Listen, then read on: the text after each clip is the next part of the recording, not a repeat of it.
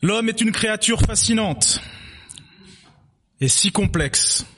Ce matin, j'aimerais, à travers la parole de Dieu qui est la Bible, comprendre qui nous sommes, d'où nous venons et finalement quel est notre rôle sur Terre. Nous vivons dans une époque où la vérité est devenue toute relative. Nombreux et nombreux sont ceux qui prennent leur opinion, leur ressentiment comme la vérité. Chacun détermine ce qui est juste et faux, ce qui est bien ou mal. Ce qu'on appelle le postmodernisme a placé l'homme au centre. Il s'est posé en juge absolu de l'existence, en législateur de la vérité. Mais aujourd'hui, malheureusement, nous sommes allés encore plus loin. Après l'ère du post, de la postmodernité, nous sommes entrés dans l'ère de la post-chrétienté ou du post-christianisme. Beaucoup rejettent. Il y a un rejet de tout ce qui touche au domaine de la foi, et beaucoup sont ouvertement contre l'idée d'un Dieu créateur et contre la Bible. Malheureusement. La vérité, un mot qui effraie.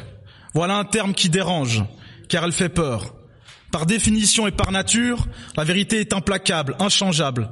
Elle nous pousse à nous positionner et à choisir. La vérité, cette vérité-là, est condamnée aujourd'hui par beaucoup, pointée du doigt ou dénigrée. Mais personnellement, cela ne me suffit pas. J'ai besoin de satisfaire mon âme. J'ai envie de savoir, je dois connaître. J'ai réellement envie de connaître ce qui est solide. Pas vous? Pas vous? Est-ce grave de simplement poser la question et sans mal de tenter de connaître qui nous sommes? Ce matin, nous allons voir un texte fascinant, un texte qui dit clairement qui nous sommes. Nous allons voir comment nous positionner dans cet univers si grand. Est-ce qu'on peut avoir la petite... Euh, pour changer les slides? Merci.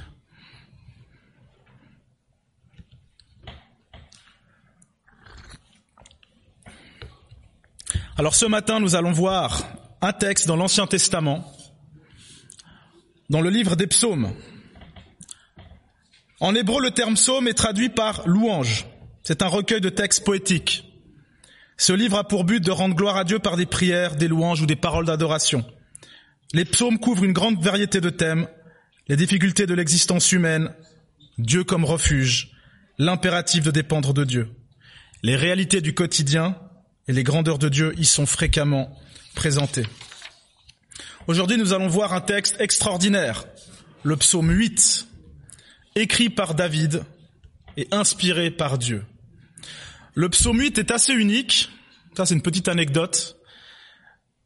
Car en 1969, des gens ont gravé son contenu sur un disque en silicium et l'ont confié aux astronautes d'Apollo 11 pour le placer sur la Lune. Ce n'est pas banal comme histoire.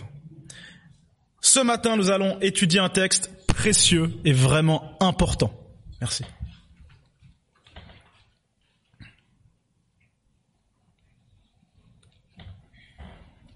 Alors, j'ai mis le texte. Comme ça, vous pouvez suivre avec moi.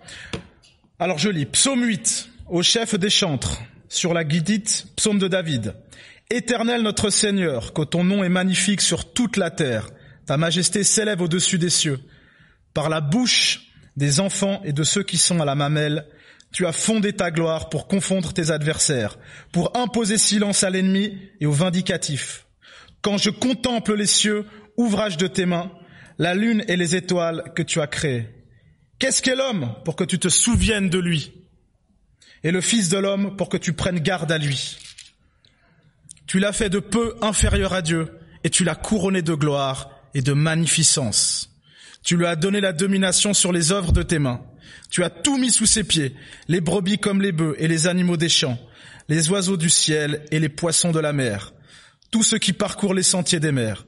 Éternel notre Seigneur, que ton nom est magnifique sur toute la terre. Le psaume 8, la parole de Dieu.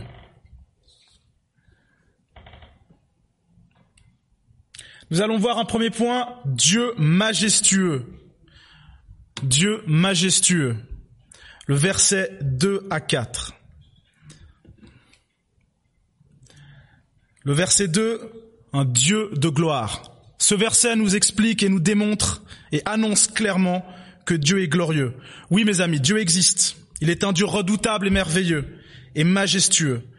Dieu est souverain sur toute la terre et dans tout le cosmos, et il règne absolument.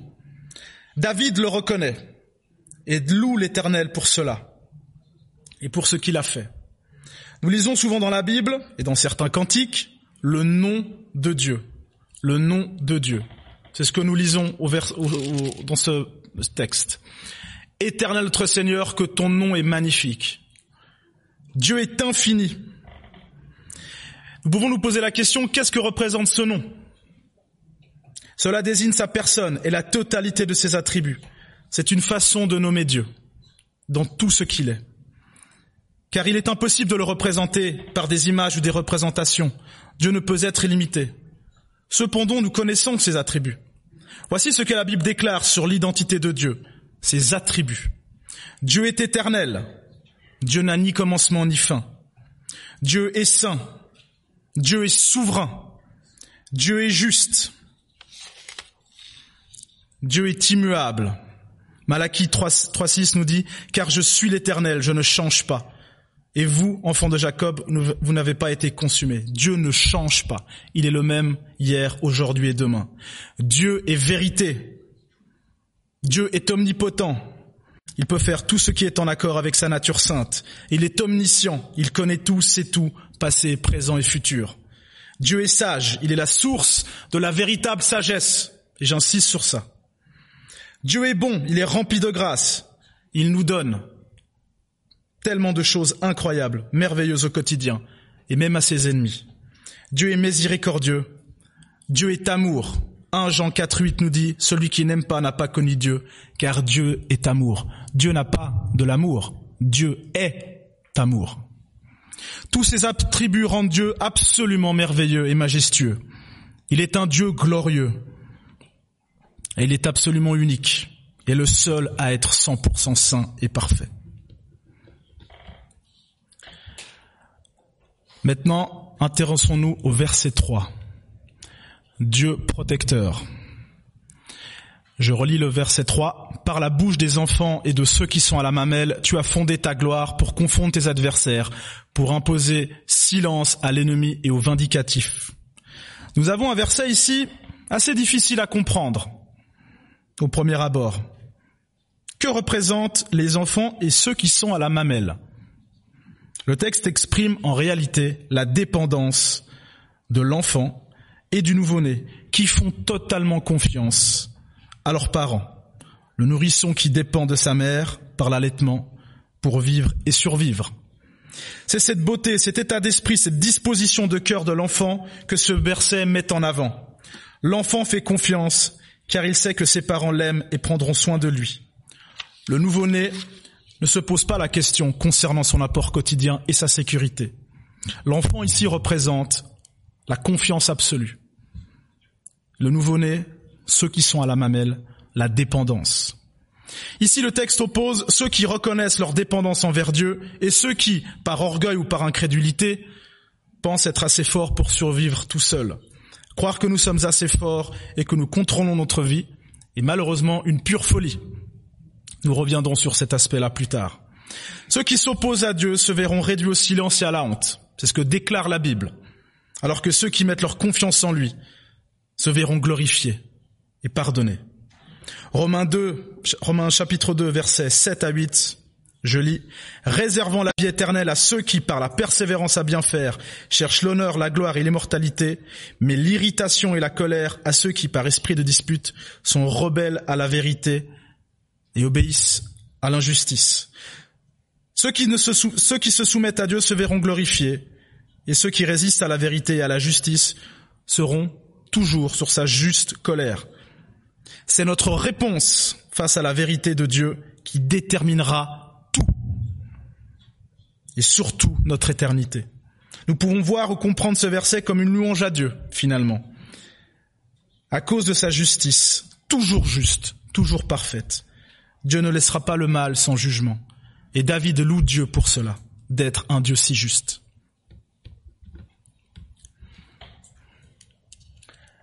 Dieu créateur. Quand je contemple les cieux, ouvrage de tes mains, la lune et les étoiles que tu as créées. Verset 4. Dieu créateur. Alors, merci Pascal pour ton introduction. Ça, c'est un sujet assez délicat. L'origine du monde est bien entendu aujourd'hui disputée. L'origine du monde est controversée. Alors certains revendiquent haut et fort que la création du monde est le fruit du hasard, d'une explosion gigantesque que certains nomment le Big Bang. Merveilleuse théorie, n'est-ce pas Couplée à celle de l'évolution de Darwin pour expliquer la raison de la vie sur Terre. Mais il y a un problème. C'est que ces théories excluent Dieu de l'équation.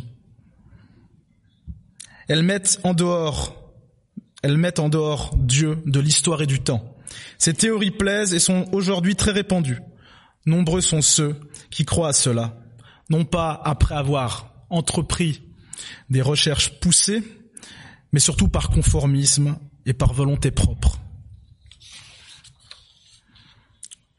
Est-ce que vous voulez savoir pourquoi ces théories plaisent autant? Alors la vérité, elle est dure à entendre, mais je pense que c'est vraiment ça. En fait, l'homme naturel pécheur ne veut pas être redevable. Nous ne voulons pas être redevables, nous ne voulons pas rendre de compte à personne. Alors, quoi de mieux qu'une théorie qui affirme que Dieu n'existe pas et que nous sommes le fruit du hasard? Alors, à ce moment-là, tout devient relatif. Le bien, le mal, ce qui est bon ou mauvais, chaque individu décide par lui-même. C'est l'individu qui détermine les règles, ce croyant sage. Pas de Dieu, pas de normes de justice, pas de conséquences éternelles pour nos actions, pour mes actions, pas de compte à rendre. Heureusement, ces théories ne peuvent cacher la vérité, car la Bible déclare que Dieu est créateur. La Bible déclare que Dieu est créateur de l'univers, des animaux, des hommes, des planètes, du cosmos et de toutes les lois terrestres. Créateur majestueux et merveilleux. Genèse 1 nous dit, 1.1, au commencement, Dieu créa les cieux et la terre. Apocalypse 4.11. Tu es dit, notre Seigneur et notre Dieu, de recevoir la gloire et l'honneur et la puissance, car tu as créé toutes choses, et c'est par ta volonté qu'elles existent et qu'elles ont été créées. Psaume 96.5. Car tous les dieux des peuples sont des idoles, et l'Éternel a fait les cieux. Ce qui est intéressant dans le verset 4, c'est ouvrage de tes mains. Malgré la taille de l'univers qui nous semble totalement infini et qu'on ne mesure pas, et sûrement qu'on ne mesurera jamais. Pour Dieu, cela est un objet petit, manipulable, observable. Cela nous dépasse complètement. Le Créateur est infiniment plus grand que sa création. Retenez bien ça, le Créateur est infiniment plus grand que sa création. David est en contemplation. Il voit à travers la création, le ciel, les étoiles, la lune, la grandeur de son Dieu et la grandeur du Créateur. Il peut contempler le caractère et la gloire de Dieu au travers de ce qui est visible. Ouvrez avec moi à Romains chapitre 1, 18 à 25. Je vais lire pour ceux qui n'ont pas leur Bible.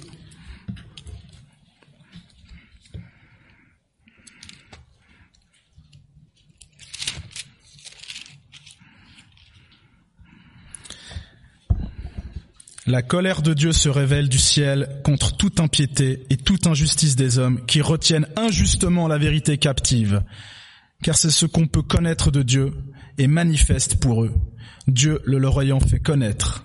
En effet, les perceptions, les perfections invisibles de Dieu, sa puissance éternelle et sa divinité se voient comme à l'œil nu depuis la création du monde quand on les considère dans ses ouvrages. Ils sont donc inexcusables car ayant connu Dieu, ils ne l'ont point glorifié comme Dieu, et ne lui ont point rendu grâce, mais ils se sont égarés dans leurs pensées, et leur cœur sans intelligence a été plongé dans les ténèbres. Se vantant d'être sages, ils sont devenus fous, et ils ont changé la gloire de Dieu incorruptible en image représentant l'homme corruptible, des oiseaux, des quadrupèdes, des reptiles. C'est pourquoi Dieu les a livrés à l'impureté, selon les convoitises de leur cœur. Ainsi ils déshonorent eux-mêmes leur propre corps eux qui ont changé la vérité de Dieu en mensonge et qui ont adoré et servi la créature au lieu du Créateur qui est béni éternellement. Amen.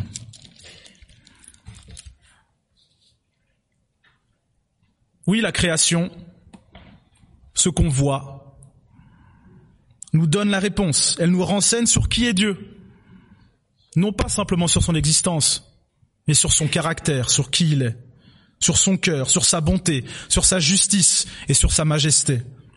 Nous pouvons le voir et au fond de notre cœur, nous le savons, mais nous ne voulons pas le reconnaître souvent.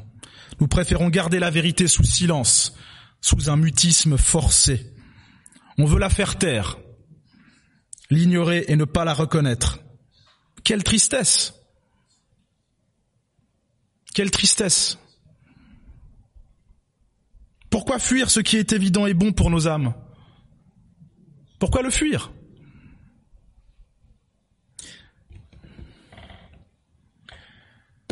J'aime beaucoup cette image. Alors ceux qui me connaissent savent très bien, devinent pourquoi j'ai mis cette image. Ce sont des sakura ou des cerisiers en fleurs. Alors j'ai jamais été très fan de tout ce qui était fleurs ou arbres. Mais là, c'est vraiment un arbre qui est magnifique, qui pendant quelques jours produit cette teinte rose qui au Japon est devenu le symbole, un des symboles japonais. Et quand on voit cette nature, quand on voit à quel point elle est belle, on est en droit de se demander, mais qui a fait ça? Qui a créé ça? D'autant plus que ces pétales roses ne durent que quelques jours, comme je l'ai dit. Elle est aussi un peu l'image de la grâce, belle et magnifique, mais qui n'est disponible que pendant un temps. Certains préfèrent donner gloire non pas au Créateur, mais à sa création. Ils utilisent des expressions comme Mère Nature a bien fait les choses. Mmh. Ça donne des frissons, ça. La nature est bien faite. Ouais, elle est bien faite. Oh, que les scientifiques sont forts. Mais jamais on ne remonte plus loin. Jamais on se pose la question, mais qui est à l'origine de tout ça? On s'arrête toujours au niveau de la création. Ce sont des expressions très courantes. Les hommes reconnaissent indirectement la science et la sagesse de Dieu, la science et la sagesse divine, en disant cela, mais ne veulent pas rendre grâce et gloire à celui qui a tout créé. Et c'est ça le drame. Nous aimons glorifier la création au lieu du Créateur. C'est ce que dit le texte dans Romains que nous venons de lire. Aucune idole ne pourra satisfaire vos cœurs. C'est comme remplir des seaux troués ou des paniers en osier. On doit constamment les remplir pour avoir un semblant de sentiment de satisfaction. Par contre, Dieu, et ça je vous le garantis, si vous venez à lui, il vous donnera ce qui est plein, il remplira votre cœur d'une façon absolue, totale, la véritable paix, la véritable joie, le véritable amour qui viennent d'en haut. Alors on reste toujours au Japon. Donc en baladant parce que j'étais trois semaines au Japon cet été, je suis tombé sur euh, ce magasin, Idol Park. Alors vous me dites sûrement, mais qu'est-ce que c'est? Alors je connaissais déjà un petit peu, euh, on va dire certaines habitudes euh, nippones, mais là j'ai dû quand même prendre une photo. En fait, à l'intérieur vous avez, enfin c'est un magasin qui vend des photos, des posters, il y a du merchandising pour avec à l'effigie, on va dire, euh, de certains groupes euh, de musique japonaise ou coréen. Et donc j'ai trouvé ça fascinant en fait que les idoles finalement sont rentrées un petit peu euh, dans notre quotidien. Mais la Bible pointe du doigt cela. Et là on a typiquement quelque chose on va glorifier finalement des hommes, des femmes, la création, et non pas le créateur.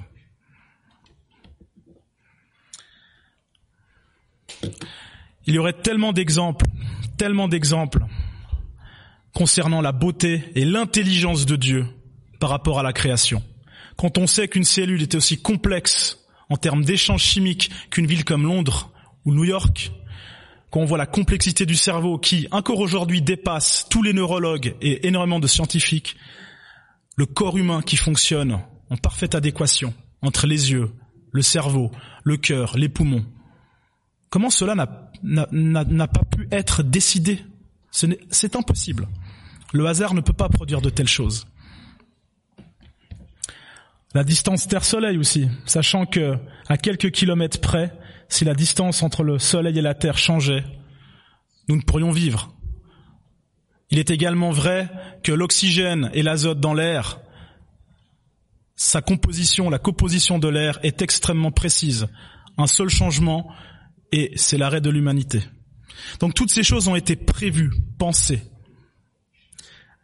C'est une intelligence prévisionnelle. Impossible que ce soit le fruit du hasard. Tout a été pensé, designé et voulu par quelqu'un. Et ce quelqu'un, c'est Dieu qui se révèle dans la Bible. Une volonté bonne pour nous les hommes. Mais continuons à explorer le texte. Verset 5. Qu'est-ce que l'homme pour que tu te souviennes de lui? L'extrême petitesse de l'homme et le Fils de l'homme pour que tu, tu prennes garde à lui. Ici, David exprime quelque chose d'intéressant. Toi, Dieu si grand, si glorieux, pourquoi te souvenir de nous? Pourquoi te préoccupes-tu de nous?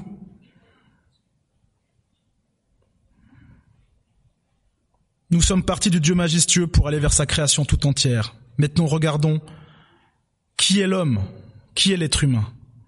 Nous allons faire un zoom sur nous, l'humanité. Sommes-nous particuliers aux yeux de Dieu? Est-ce que l'humanité est-elle spéciale? L'homme se trouve au milieu de l'infiniment grand et de l'infiniment petit. Que sommes-nous? La Bible est claire, nous ne sommes qu'une poussière. Nous venons de la poussière. Genèse 2, 17. L'éternel Dieu forma l'homme de la poussière de la terre. Il souffla dans ses narines un souffle de vie. Et l'homme devint un être vivant. Nous sommes minuscules dans cet univers qui nous dépasse. Insignifiant, faible. Et David interroge Dieu. Toi, ô Seigneur, si grand, si puissant, si glorieux, pourquoi te préoccupes-tu de nous les hommes? Ne, sommes-nous pas insignifiants à tes yeux, si petits au milieu de cette immensité? Nous sommes rien, nous sommes pécheurs, immatures insensé, mauvais, et pourtant Dieu porte encore le regard sur nous. Et un regard d'amour et de bienveillance. C'est ça qui est incroyable. Pourquoi Seigneur? Pourquoi ne pas nous abandonner ou nous détruire, nous les hommes qui marchons contre toi? Nous qui sommes rebelles à la naissance Pourquoi continuer à nous bénir Et pourquoi avoir envoyé ton Fils pour nous racheter? Dieu reste et demeure fidèle, malgré nos manquements ou fautes. Dieu aime sa création et il aime l'homme. Et il aime individuellement chaque personne. Chaque homme, chaque femme est aimé de Dieu. Vous voulez savoir ce qu'est l'homme Ce que l'homme a d'unique dans la création? Car oui, l'homme est particulier. l'immense valeur de l'homme. L'immense valeur de l'homme. Verset 6. Tu l'as fait de peu inférieur à Dieu et tu l'as couronné de gloire et de magnificence. Oui, l'être humain a un point particulier dans l'univers. Il a une place spéciale dans la création. Aucune autre créature n'est comparable à l'homme. Nous avons été créés comme toutes les autres créatures de ce monde par Dieu. Mais l'homme possède quelque chose de merveilleux. Est-ce que vous savez ce que c'est? Nous avons été créés à l'image et à la ressemblance de Dieu. Voilà ce qui nous différencie de tous les autres, de toutes les autres créatures. Genèse 5, 1. Voici le livre de la postérité d'Adam. Lorsque Dieu créa l'homme, il le fit à la ressemblance de Dieu. Cela signifie que d'un point de vue immatériel, nous sommes à part dans la création. Il s'agit d'une ressemblance morale, mentale et même sociale. Comme Dieu, comme Dieu, nous avons, nous sommes doués de raison et possédons une volonté propre. Ce qui nous donne la capacité de créer, de choisir et de prendre des décisions. Au commencement, avant la chute, l'homme Donc la chute, c'est le moment où le péché est rentré dans le monde. Mais avant ce moment-là, nous avons été créés purs, innocents. Nous possédions une conscience sans défaut, sans tâche, une sorte de boussole morale qui indiquait toujours le nord, qui s'alignait parfaitement avec la volonté de Dieu. Comme Dieu, nous sommes des êtres relationnels, car Dieu existe en trois personnes, et il est en parfaite harmonie au sein de la Trinité. Dieu le Père, Dieu le Fils, Dieu le Saint-Esprit. D'un point de vue social ou relationnel, l'homme a été créé pour entretenir des relations avec ses semblables, mais également avec le Très-Haut, avec son Créateur. Lisez avec moi Romains chapitre 2, versets 14 à 15. Je vais lire pour vous.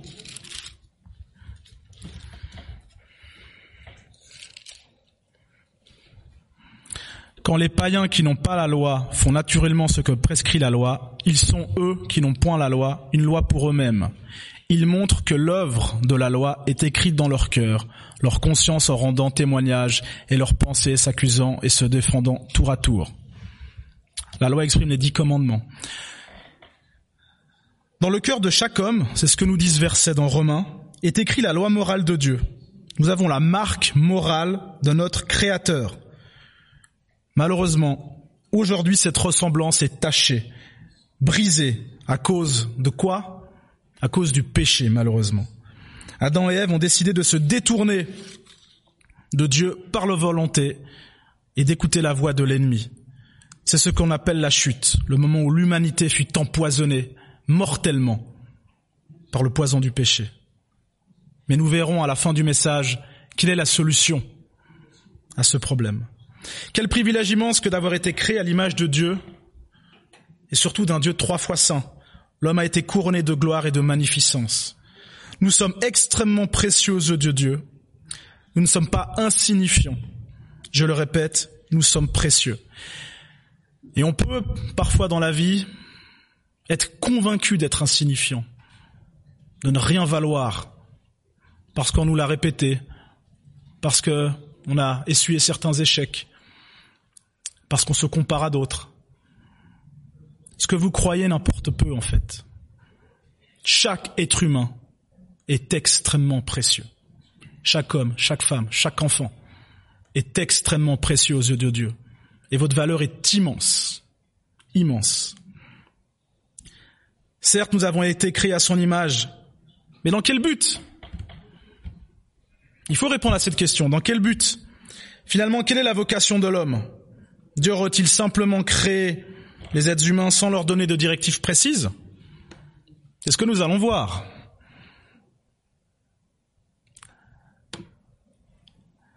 La double vocation de l'homme. Versets 7 à 9. Je relis. Tu lui as donné la domination sur les œuvres de tes mains, tu as mis sous ses pieds les brebis comme les bœufs et les animaux des champs, les oiseaux du ciel et les poissons de la mer, tout ce qui parcourt les sentiers des mers. En fait, l'homme a une double vocation, une vocation matérielle et une vocation spirituelle. La première, régner sur la création. L'homme est le représentant de Dieu sur terre, car nous avons été créés à son image. Nous sommes appelés à gérer la terre et à dominer sur elle. Nous avons pour devoir de dominer la création matérielle. C'est un devoir. Cela signifie en exploiter sagement les ressources sans les gaspiller ou les surexploiter pour en tirer profit. Nous ne sommes pas là du tout dans une recherche effrénée à l'enrichissement personnel, ou à l'accumulation de fortune. C'est une sainte et juste gestion que Dieu attend et attendait de nous. Ces choses-là arrivent lorsqu'on souhaite s'enrichir euh, de façon mauvaise. Ces choses-là arrivent à cause de nos cœurs égoïstes et corrompus par le péché. Car au commencement, il s'agissait pour l'homme et la femme d'être de bons et justes gestionnaires de la terre. Ils pouvaient jouir de tout ce que Dieu avait créé. Ce fut toujours ce fut et c'est toujours le mandat de l'homme sur terre. Gérer avec justice et sagesse la création. Et malheureusement, on voit que l'appât du gain, ou pour d'autres motifs, par des motivations profondes qui sont peu justifiables, finalement on a dévié de ça à cause de notre cœur endurci et pécheur. Nous sommes légitimes pour dominer sur les animaux, les océans et sur la planète. Dominer, cela signifie être placé au-dessus, au sommet de tout ce que Dieu a créé. Il faut bien comprendre que l'homme est le chef-d'œuvre de la création. Il est le chef-d'œuvre de la création. Psaume 139, 14. Je te loue de ce que je suis une créature si merveilleuse. Tes œuvres sont admirables et mon âme le reconnaît bien. Nous sommes particuliers et extraordinaires.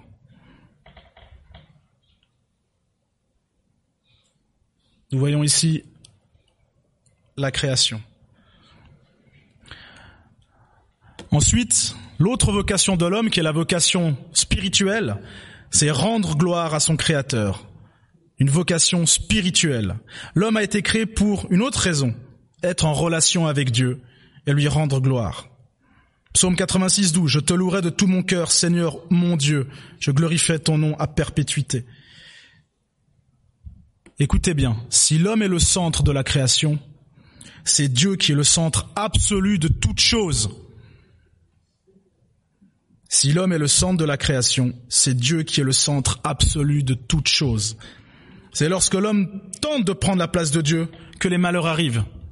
Croyez-moi. Nous avons été créés, conçus, réfléchis pour adorer, s'émerveiller, contempler et louer notre Créateur. Au fond de nous, nous avons un besoin immense de louer et d'adorer. C'est la raison même de notre existence. Le problème, c'est lorsqu'on enlève Dieu de l'équation cette capacité, ce désir demeure toujours. L'homme change juste d'objet.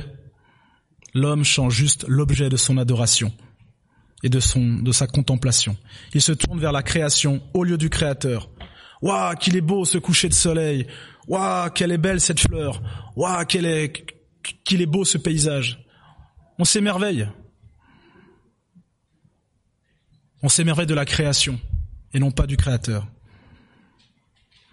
Est-ce que c'est une humiliation pour Dieu? Imaginez, c'est comme si un peintre créait une série de magnifiques tableaux et que lors, et lors du vernissage de l'exposition, les gens s'extasiaient sur la peinture qu'il a utilisée, la qualité de la toile, et ignoraient l'artiste. Ce serait tellement humiliant pour cet artiste, et si injuste. C'est pourtant exactement ce que l'on fait lorsqu'on s'extasie devant la nature. Pensez-vous que Dieu apprécie cela?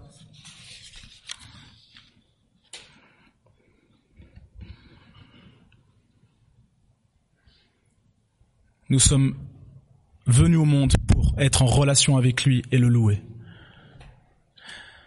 Nous avons vu que Dieu était majestueux et saint, que Dieu est créateur, qu'il a tout créé, qu'il a créé les hommes, que nous avons été créés pour être le gestionnaire de la création et que nous avons été aussi créés pour louer Dieu.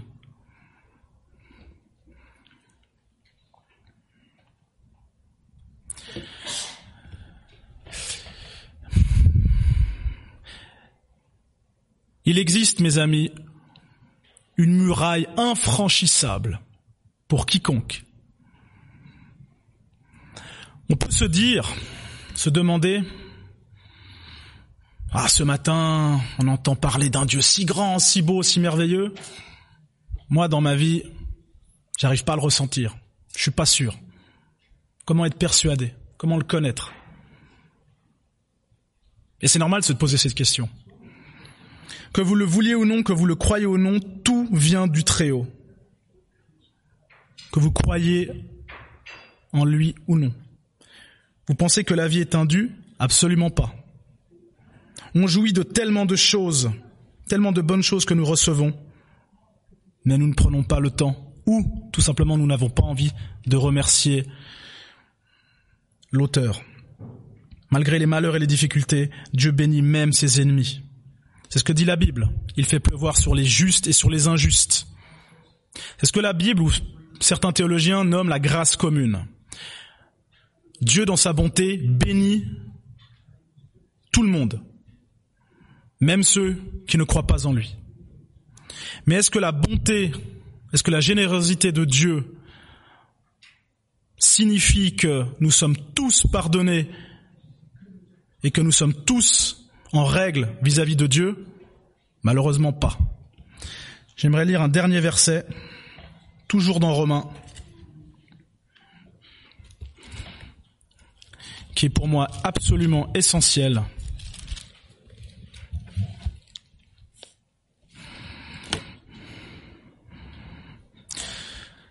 Romains chapitre 2, verset 2. Nous savons en effet que le jugement de Dieu compte ceux qui commettent de telles choses selon la vérité.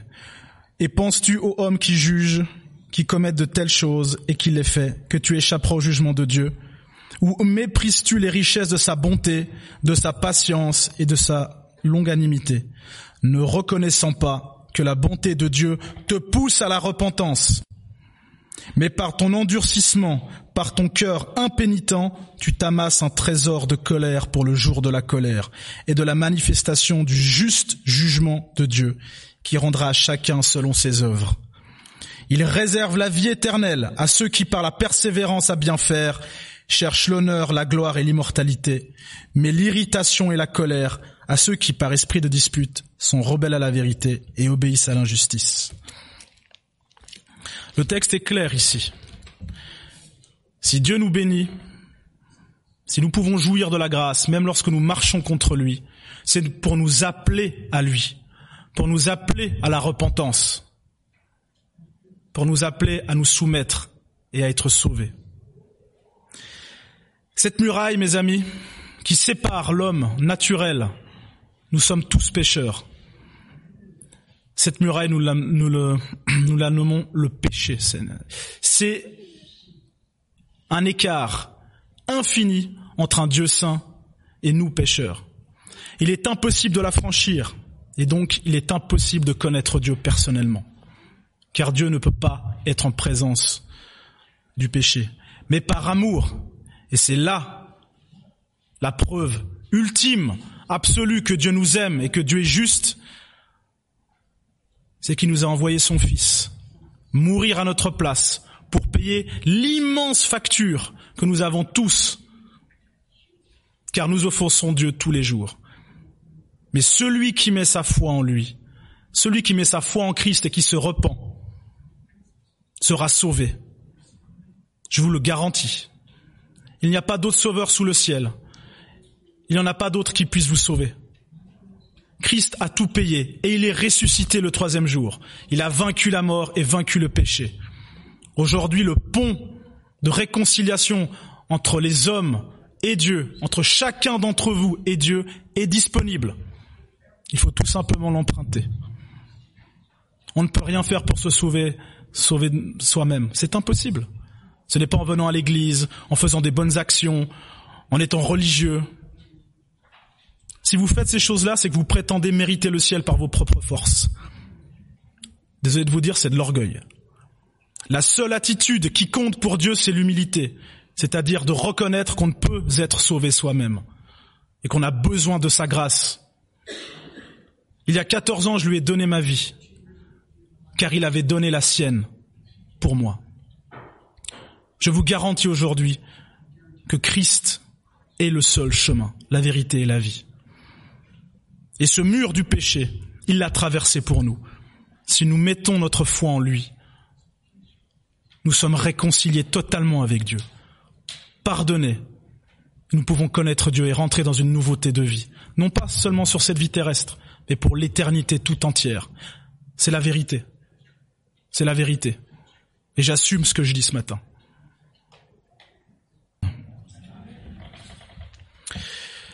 Alors j'aimerais vous interpréter une petite chanson.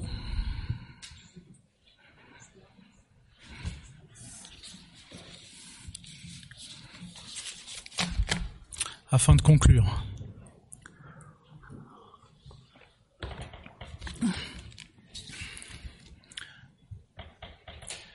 Bon, gars, est-ce qu'on a un micro? Merci.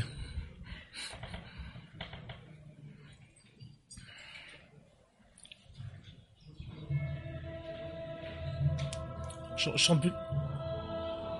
T'as un micro Je peux chanter depuis là? Ah ok.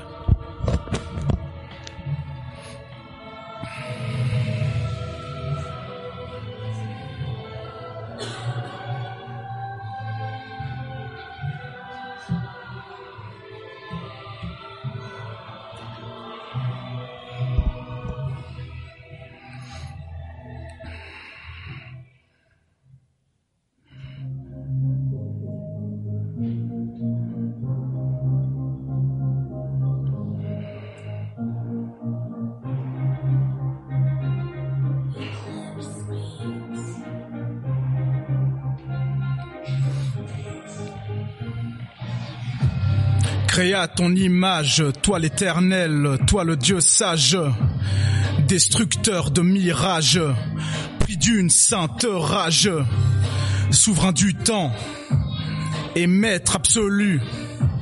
En toi notre cœur est confiant. Le serpent pourfendu, écorché, violenté, accusé, méprisé, maltraité, dénigré et même transpercé. Les mains clouées c'était le prix à payer pour nous libérer de la mort et du péché, d'une âme desséchée. On nous a empêchés de croire en ta grandeur. Jésus le seul sauveur. Par amour tu saignes. Depuis le ciel tu règnes. La vérité tu nous l'enseignes. Christ est Seigneur. Par amour tu saignes. Depuis le ciel tu règnes. La vérité tu nous l'enseignes. Christ est Seigneur. Puis de sang à Golgotha, vie parfaite qui nous sauva. Jésus peut te donner la foi. Celui qui croira vivra. Tout est accompli, mais encore tant de chemins parcourir. Il fut obéissant jusqu'au dernier soupir. Du ciel j'entends comme un noble rugissement de son trône, il voit tous nos agissements. La gloire ou les gémissements, le festoiement ou les hurlements. Le roi revient, un retour imminent. Par amour tu saignes, depuis le ciel tu règnes. La vérité tu nous l'enseignes. Christ est Seigneur. Par amour tu saignes, depuis le ciel tu règnes. La vérité, tu nous l'enseignes. Christ est Seigneur. Mes amis, nous a aimé le premier. Et j'aimerais vraiment pour le dernier refrain qu'on puisse le chanter tous ensemble. Est-ce que j'oserais vous demander de vous lever S'il vous plaît, mes frères, mes sœurs? Le Église, EIG. Dernier refrain, vous l'avez ici?